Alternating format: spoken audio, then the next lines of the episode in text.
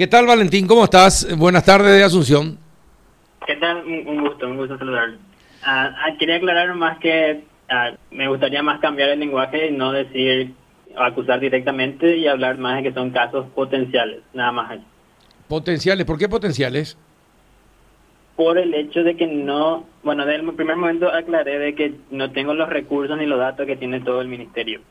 Por ejemplo, no intenté filtrar todos los los, los eh, todos los funcionarios de salud posibles, pero podría darse el caso de que haya algún funcionario de salud en la lista.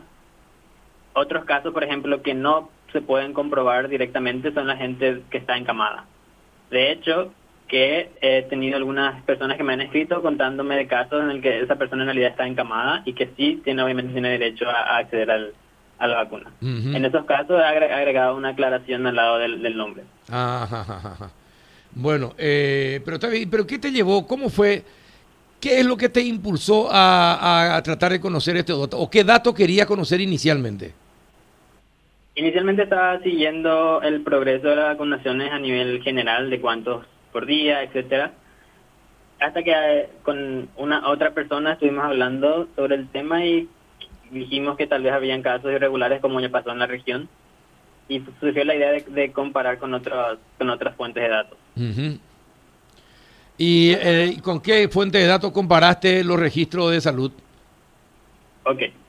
Para poder filtrar los funcionarios de salud uh, intenté utilizar varias bases de datos como los del ministerio, los funcionarios del ministerio y de IPS, para poder filtrar lo más posible la cantidad de, funcionarios de salud. De los restantes, ah, ah, al obtener información sobre si son funcionarios o ex candidatos, y a través de eso obtener la edad.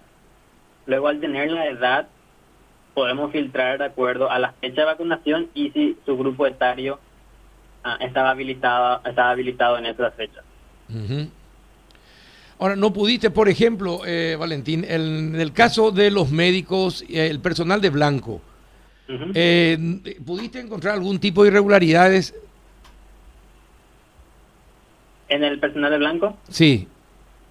En el personal de blanco, de hecho que no, no pueden haber irregularidades. No, en el sentido, en el sentido de que, por ejemplo, personal de, porque estaban los de la, los que estaban en terapia intensiva que eran los primeros que tenían que ser vacunados. Después estaban los administrativos. Se encontró que algunos administrativos ya se vacunaron como si fuesen que están en primera línea y no le correspondía. A, ese tipo de, situaciones me refiero. ¿Pudiste, ¿Pudiste detectar algo?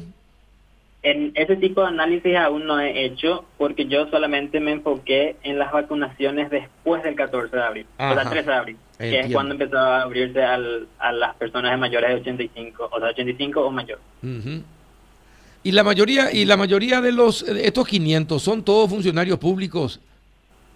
No son todos funcionarios públicos, hay dos listas. Una lista tiene es como mitad y mitad. La primera lista tiene funcionarios públicos y ex funcionarios públicos Ah, que los bases eh, que están basados, que son extraídos a base de, la Secretaría de la Función Pública, de los datos abiertos ahí y de Hacienda, al igual que de otras nóminas de funcionarios y de las declaraciones juradas.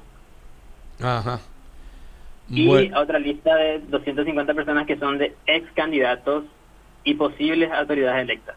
Eso quiero aclarar, porque en realidad son ex candidatos y no necesariamente hayan fueron electos ni o fueron o son personas con mucho poder. Eh, políticos, políticos de diferentes sectores. Políticos de diferentes sectores. No significa que todos sean políticos muy reconocidos o que hayan tenido muchos votos, sino que solamente fueron candidatos. Ah, fueron candidatos. fueron candidatos. ¿Y cuántas personas, y, cuántas personas encontraste en esa lista de políticos y candidatos que se vacunaron sin eh, tener la edad requerida? A 250 también. ¿Escuchaste, Rafa? Sí, escuché, de hecho leí el trabajo. Muy buen trabajo. Sí, sí, buen trabajo. 200, pero fíjate vos, eh, la mitad de lo que la mitad de lo que se vacunaron irregularmente son políticos.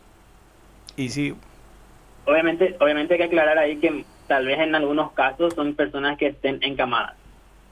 Claro, claro, esa sería la excepción porque ahí eh, se empieza, se, no se pueden registrar aparte a partir de lo Creo que ahora a partir de los 60 años, algo así.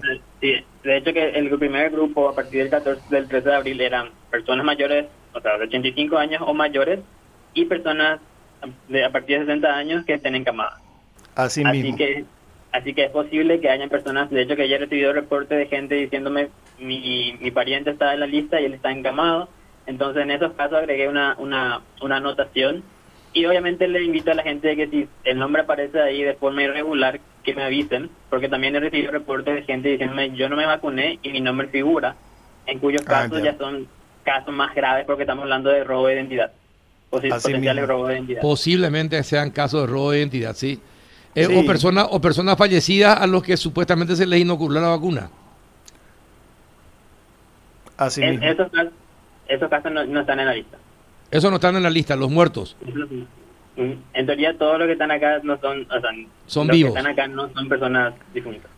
pero, pero se hizo el cruzamiento con, con el registro civil o el registro civil no, no tiene a disposición esa información. Hasta donde sea el registro de personas difuntas no está disponible abiertamente indirectamente te puede servir el padrón electoral que se va actualizando cada año. No, no es muy preciso porque siempre hay un, un plazo en el cual, no sé, puede haber fallecido alguien y todavía no se actualiza el padrón. Pero más o menos si está, si está en el padrón y ese padrón está electoral está relativamente actualizado, debería, debería ser bastante preciso. Te pueden y podrían saltar algunos casos. Sí.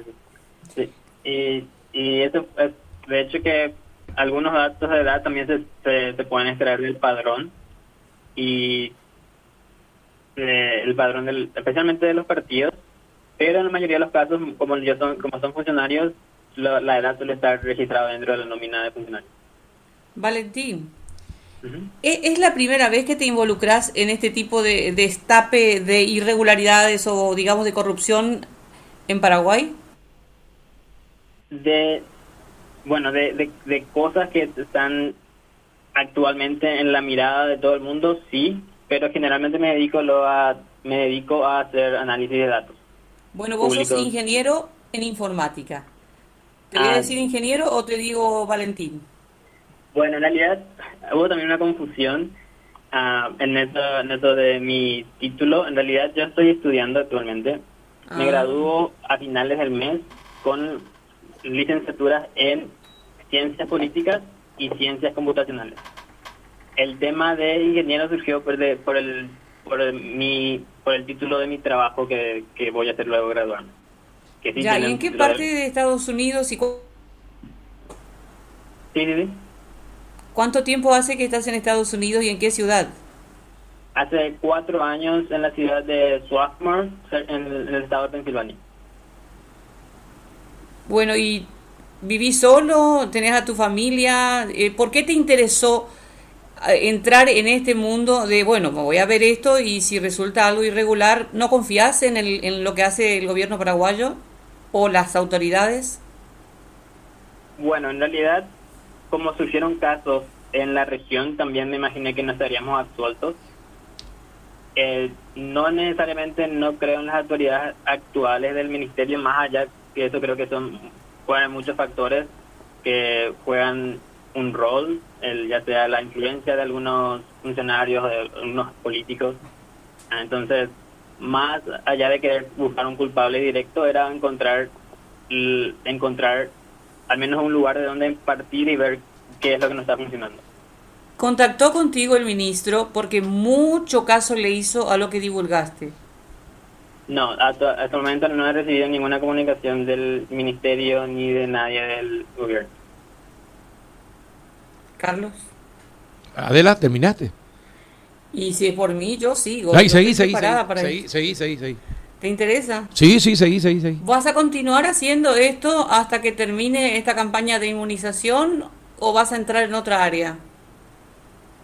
Eh, voy a intentar continuar con, con, con la con la lista o el proyecto para intentar por lo menos hacer que la gente respete lo más posible y no le quite lugar a la persona que realmente se merece. Eh, y también ya me han contado mucha gente que están trabajando en otros tipos de, análisis también. Bueno, quiere decir que vas a permanecer por Estados Unidos, terminas tus estudios, luego volvés a Paraguay. Termino mis estudios, pero luego empiezo a trabajar un tiempo acá. Y la idea es volver luego de unos años. asumiendo que me dejen entrar, ¿verdad? ¿Y, por qué va a tener no, por qué no te dejarían entrar? Claro que sí, no tengas miedo. No, no, salvo, ¿vos estás soltero o casado? Eh, no, estoy soltero. Bueno, salvo que te cases con una norteamericana y te quedes. Esa es la, eso es lo que Adela te quería preguntar hace rato ya. No, sí, nada que ver. sí, sí, sos casado o soltero. Fue lo primero, que, lo primero que le preguntaste si era casado o soltero.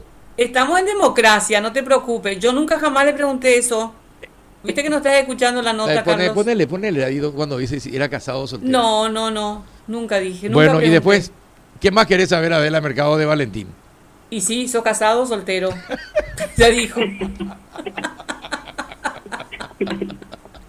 Valentín, tratamos de distender un poco el tema. Felicitaciones porque sos un joven de cuántos años?